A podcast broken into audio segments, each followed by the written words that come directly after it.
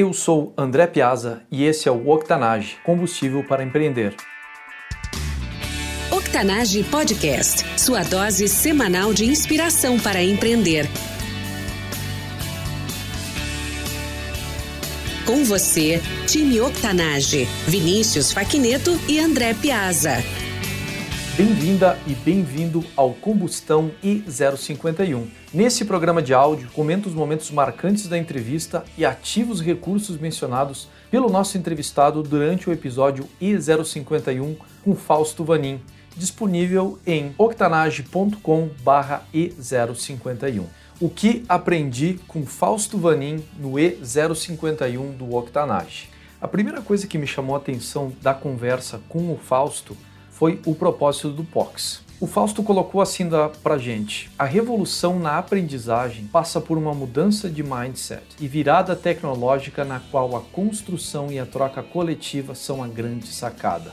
O POX é uma plataforma de co-criação em tempo real para eventos ao vivo. Com ele, o apresentador traz o público para o centro das atenções, torna cada experiência de aprendizagem única. Essa foi uma forma de descrever muito inteligente porque ele vai muito além do produto que é oferecido pela Pox. Ele coloca de uma forma muito simples e muito clara dentro de um contexto muito maior que justifica e que torna todas as ações dessa startup muito mais interessantes.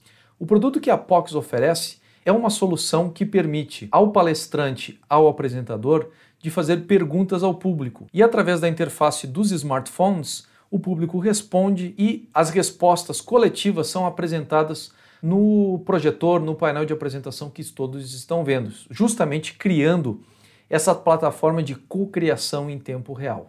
São três frases que, na verdade, criam um contexto muito mais interessante para descobrir o trabalho deles, inclusive completamente alicerçado no propósito.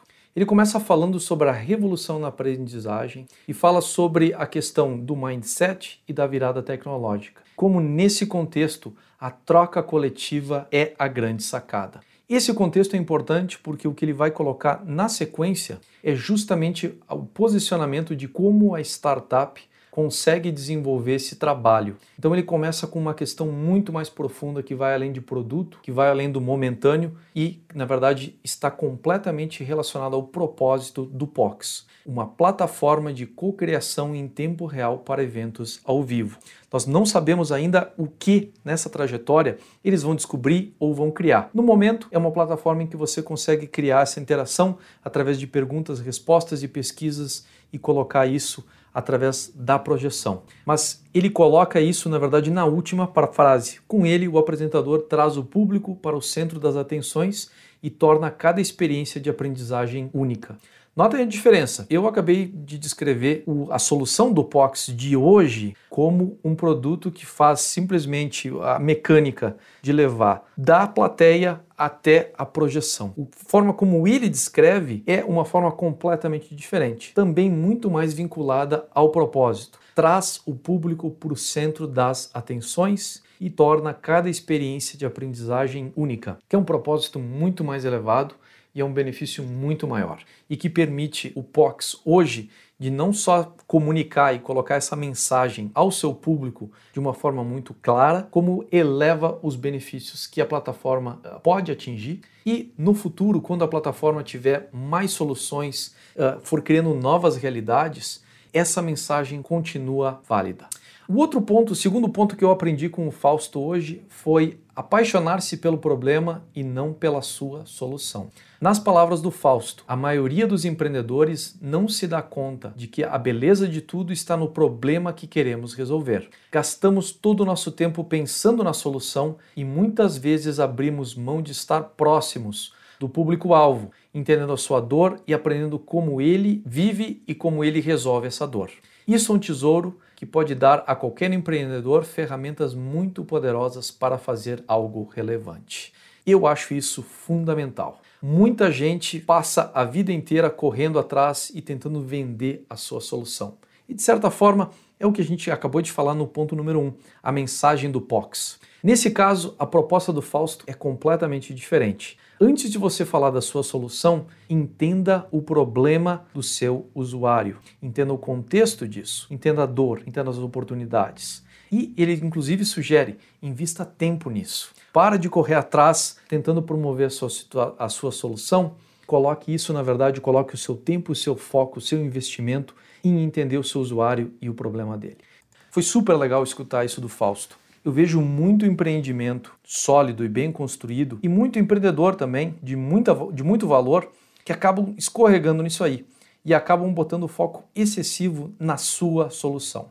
O problema aqui é de duas partes. O primeiro problema é foco na solução versus o foco do problema, e a gente acabou de discutir isso, e as palavras do Fausto deixam claro onde deve estar o foco. E o segundo problema disso é o fato da solução ser sua. Você está, na verdade, desenvolvendo o seu trabalho e pondo o seu foco naquilo que é a solução que você criou para o seu problema. Por mais inventiva, por mais criativa, por mais completa que ela seja, nós sabemos que o grau de problemas e a inventividade dos problemas e como ele se desenvolve é praticamente infinito. Da mesma forma, a experiência é infinita. E uma solução, na verdade, não consegue cobrir tudo isso. Então, isso é receita para estar tá desatualizado em pouco tempo, principalmente no mundo que gira com a velocidade com que o nosso gira. A outra parte disso, e que ficou clara, então, voltando ao ponto número um, é que o Fausto só consegue escrever o propósito do POX de uma forma tão clara e tão elevada, com benefícios tão duradouros, porque ele coloca o foco no problema. Voltando então ao propósito do POX, ele coloca isso como uma plataforma de cocriação em tempo real para eventos ao vivo. Ele sabe exatamente o contexto em que ele atua. Plataforma de cocriação em tempo real, eventos ao vivo. E ele coloca, na verdade, duas pessoas aqui. Com ele, o apresentador traz o público para o centro das atenções e torna cada experiência de aprendizagem única. Essas duas pessoas são o apresentador e o público, como número dois, que passa a ser o centro das atenções.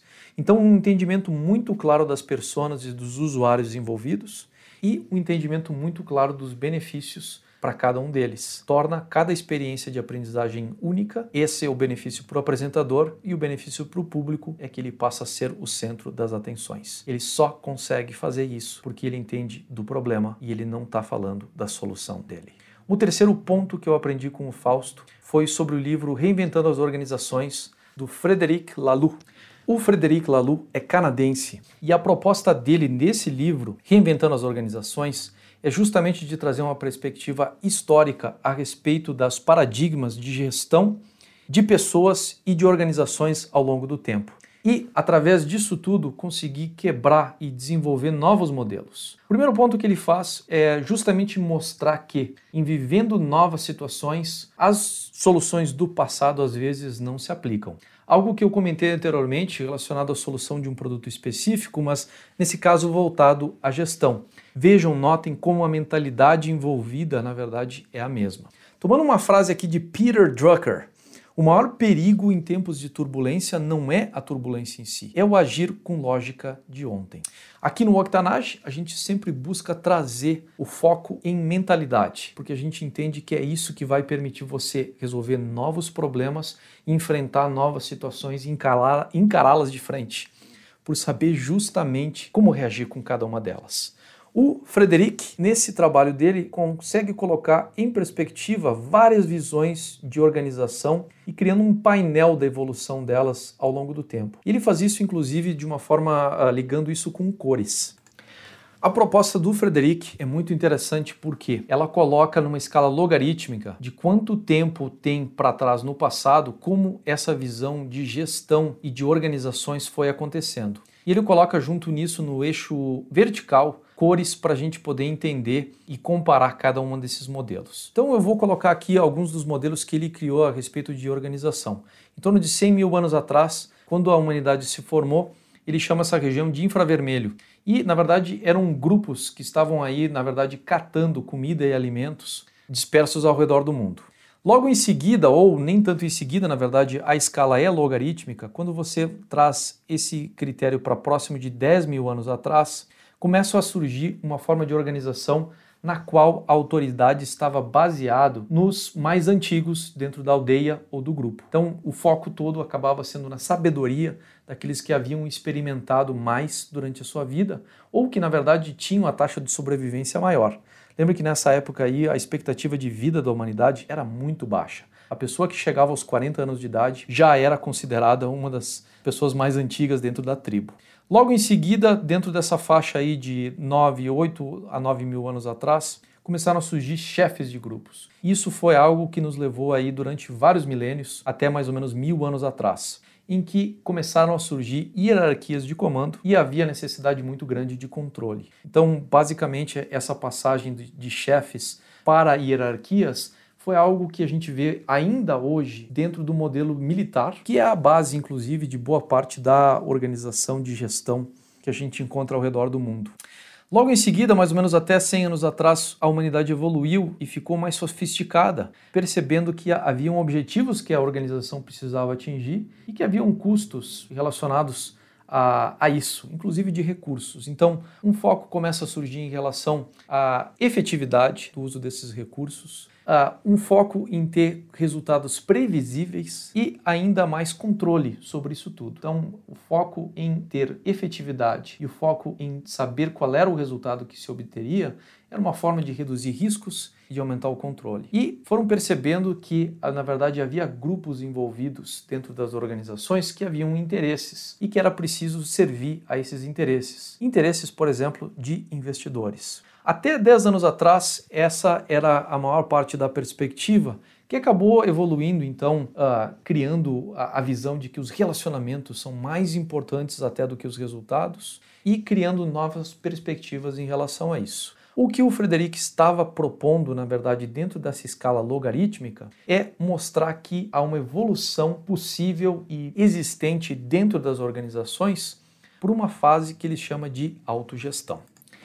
Antes de descrever para vocês como funcionaria essa organização evolucionista modelada pelo Frederic Laloux, eu vou falar para vocês as várias dimensões e formas de organização que ele colocou dentro do livro. Então a gente tem as pirâmides de necessidades do Maslow, a gente tem as visões do Gebser e do Piaget, as visões do Gilligan e do Lovinger de autoidentidade e desenvolvimento moral, a espiritualidade do Fowler, a pesquisa sobre liderança do Cook Greiter, Keegan e Torbert e por fim a teoria integral do Ken Wilber. E ele usa, na verdade, todas essas dimensões para modelar aquilo que ele chama de organização evolucionista da cor teal em inglês, que é aquele azul esverdeado. Ele coloca três elementos dentro disso. O primeiro deles é o propósito evolutivo, que é a vida e o senso de direções da organização precisam ser próprios. Para ela tomar, ela vai enfrentar novas dificuldades e ela vai precisar usar desse senso e dessa vida próprias para encarar os desafios novos a ênfase na totalidade. Então, o convite é para a pessoa inteira participar do trabalho e do propósito. É de se apresentar não só corpo e mente, mas também trazer as emoções e a espiritualidade para dentro do trabalho e fazer com que isso gere valor e gere as respostas necessárias para enfrentar os desafios. E por último, a preferência por autogestão que é algo que vários dos nossos entrevistados aqui no Octanage já mencionaram. Destaque para o próprio Fausto, que é o nosso episódio 051, e destaque também para o Gui Macena, da Dobra, episódio E048, que você encontra em octanage.com E048. Belíssima dica do Fausto para nós nesse livro. Meu último comentário a respeito dele é um pensamento de Albert Einstein. Um ser humano experimenta a si mesmo, seus pensamentos e sentimentos como algo separado do resto. Esta ilusão é uma espécie de prisão para nós, restringindo-nos aos nossos desejos pessoais e à afeição para algumas pessoas mais próximas de nós. Nossa tarefa deve ser a de nos livrarmos dessa prisão, ampliando nosso círculo de compaixão para abraçar todas as criaturas vivas e toda a natureza em sua beleza.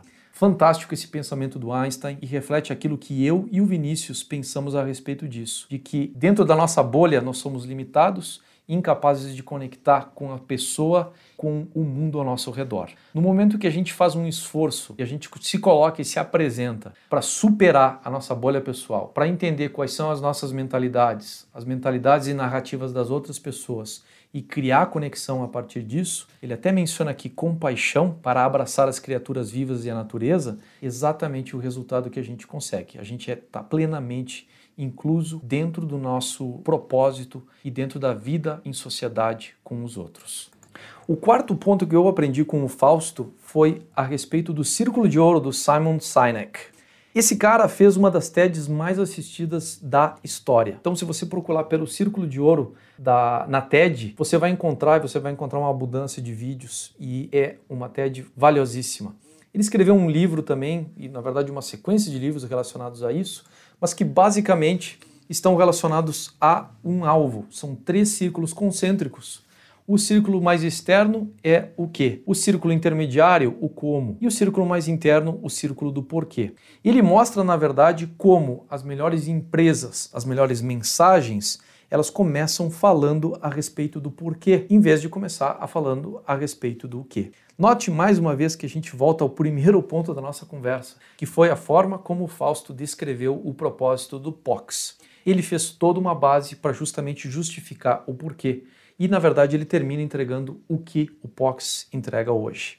Então é fantástico ver esse paralelismo entre aquilo que o Fausto dá como dica e também aquilo que ele está fazendo e colocando isso de forma prática. Como é que funciona os círculos concêntricos que o Fausto nos explicou? Começa-se pelo porquê, porque esse é o âmago da questão e aquilo que as pessoas, na verdade, precisam entender primeiro para poder dar o passo seguinte, que é entender como aquele propósito vai ser atingido. E por fim, quando a, a, a, forma como o propósito vai ser atingido, a gente pode falar das coisas que vão acontecer. E as pessoas vão poder tomar ação em relação a isso. É uma forma muito mais fácil de se transformar as pessoas e as suas mentalidades do que começar pelo contrário falando a respeito daquilo que eu quero fazer, depois como eu vou fazer isso e por fim qual o meu propósito. Esse para mim foi um aprendizado super vital ao longo da minha carreira, principalmente na parte de entender o meu propósito pessoal e segundo, na parte de poder conectar e influenciar com as outras pessoas porque elas operam dentro dessa base de uma forma geral. É bem legal que no vídeo da TED, na época, o Simon faz a comparação da mensagem feita por outras empresas com a mensagem da Apple. A época conseguia justamente criar o sentido de inovação e o sentido de conexão do usuário muito antes do que outras empresas do ramo da tecnologia conseguiram criar. Esse círculo de ouro que o Simon Sinek criou é justamente uma plataforma super legal para a gente poder entender os negócios e poder a forma de entender a forma como esse negócio, como esse modelo de negócios conecta com o seu público. Entendendo que isso é uma dificuldade para várias pessoas, eu resolvi oferecer a mentoria exclusiva para o nosso público do Octanage trabalhar diretamente comigo, André Piazza, e com o meu sócio Vinícius Faquineto em identificar e entender essas dificuldades, quebrar o seu desafio em partes e trabalhar em soluções concretas para aquilo que você está evitando, adiando ou lhe deixa inquieta porque não sabe como resolver. Uma das ferramentas que a gente utiliza é o Círculo de Ouro do Simon Sinek para a gente poder entender não só o seu propósito pessoal, você poder viver esse propósito, mas também para estruturar a sua mensagem e como a maneira como você trabalha com os seus parceiros e clientes ao atingir esse propósito. Acesse octanage.com/mentoria e submeta a sua aplicação. Essa é a sua oportunidade para trabalhar com mentores experientes com uma abordagem estruturada, mas cheia de empatia, transformar o seu projeto ou negócio agora em 2019. O quinto e último ponto que eu aprendi hoje com o Fausto foi o episódio com que ele gravou com um outro entrevistado nosso, que foi o Nelson Nectu, episódio E005, disponível em octanage.com/e005. Super legal saber que o Nelson, que trabalhou com a gente, que fez live com a gente no final de 2018, acabou fazendo um participando, palestrando dentro de um evento que foi promovido pelo próprio Fausto. E dessa conexão surgiu um episódio em que o Fausto é entrevistado pelo Nelson. Esse episódio está disponível no Spotify e a gente vai colocar o link lá no episódio. Então, octanage.com/e051 vai estar disponível o link para esse episódio. Fantástico de ver como duas pessoas que a gente não sabiam se conheciam se conheceram e criaram uma conexão e daí saiu mais trabalho juntos. O Nelson, inclusive, pegou várias dicas com a gente para fazer e construir os podcasts dele. Super legal ver isso, que aqui no Octanage a gente está criando uma comunidade. É gente como Fausto Vanin, é gente como Nelson Nectu, que estão se conhecendo, estão se reconhecendo e trabalhando juntos. Super legal a gente descobrir também que a gente está incluso nisso, nessa rede de relacionamentos e tirando proveito disso e podendo trazer para você o melhor da mentalidade empreendedora aqui no canal do Octanage.